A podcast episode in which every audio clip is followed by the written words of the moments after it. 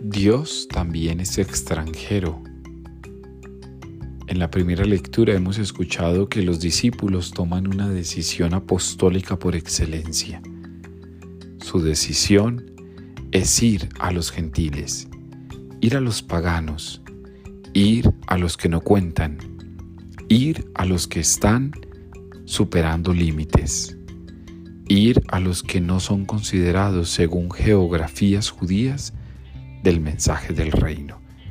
Pero según la geografía de Cristo, todos son dignos.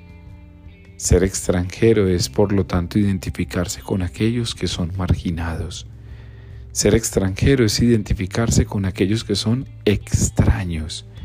Ser extranjeros es identificarse con aquellos que a juicio del rigor podrían estar fuera pero a juicio de Jesús deben estar dentro.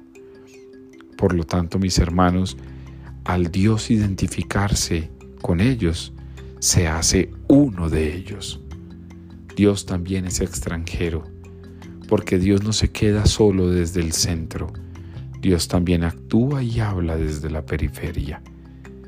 Cada uno de nosotros hoy, como lo dice el Papa Francisco, estamos llamados a ver el mundo también desde las periferias.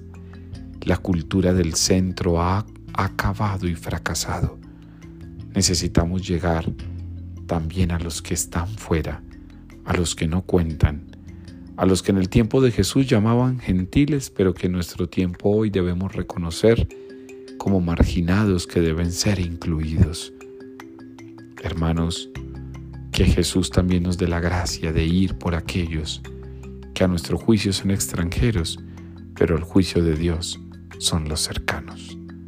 Levántate a ir en busca de aquel que necesita voz para pasar de la periferia al centro.